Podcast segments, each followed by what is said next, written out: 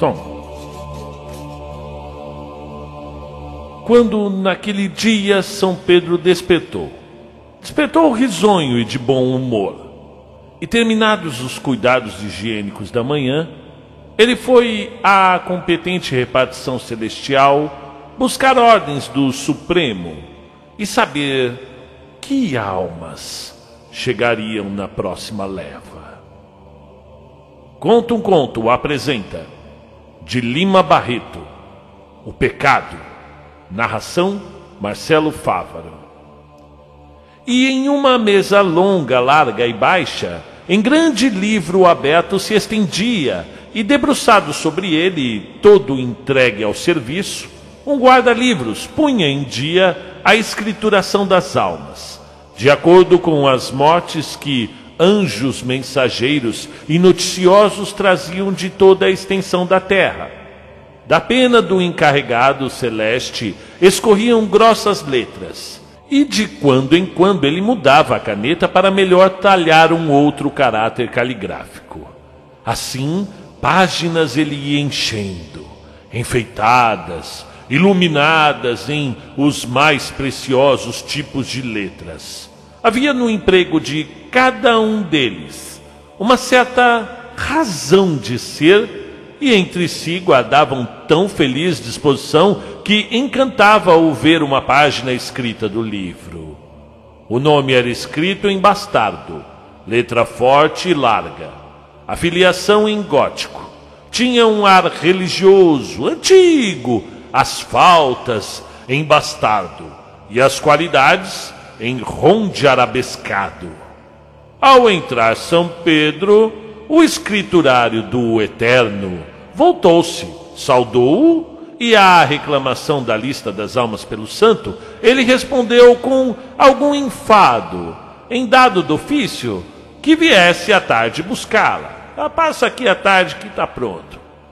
E aí, pela tardinha, ao findar a escrita, o funcionário celeste, um, um velho jesuíta encarnecido do, no tráfico de açúcar da América do Sul, tirava uma lista explicativa e entregava a São Pedro, a fim de se preparar convenientemente para receber os ex-vivos no dia seguinte.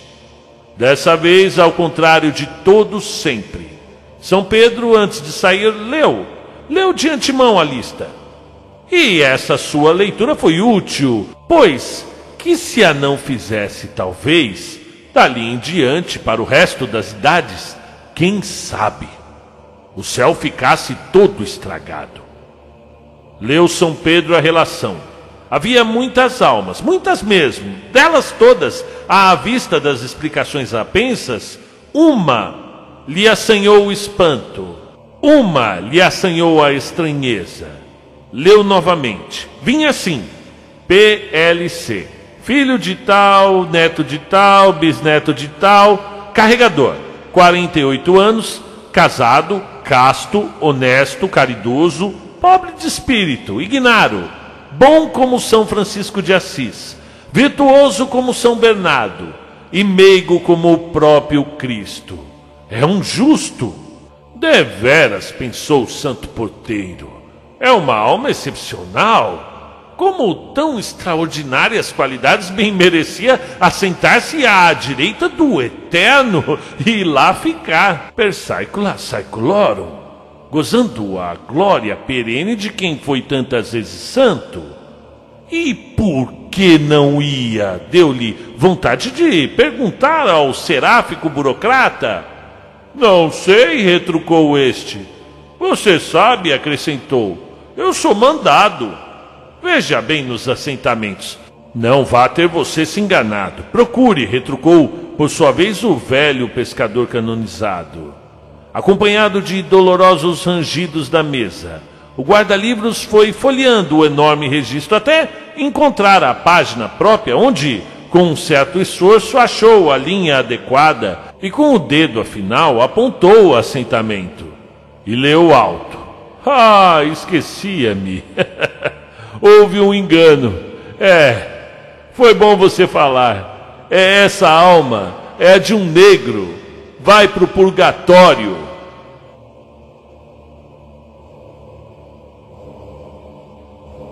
Revista Souza Cruz, Rio, agosto de 1924. Então, ó, pessoal, sejam muito bem-vindos.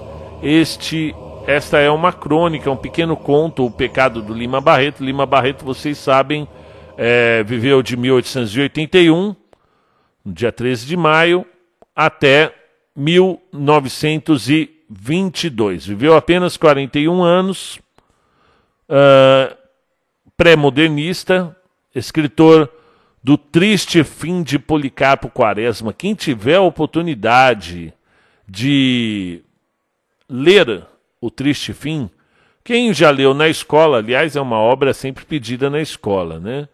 Então, faça o favor de, de conhecer a história de Policarpo. Tem muitos Policarpos por aí ainda, viu?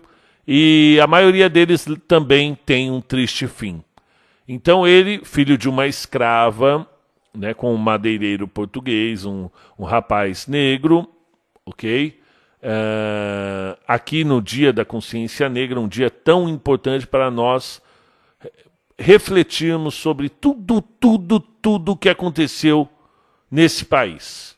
Tudo, tudo que vem acontecendo também. Para que nós tenhamos uma consciência humana, como muitos aí.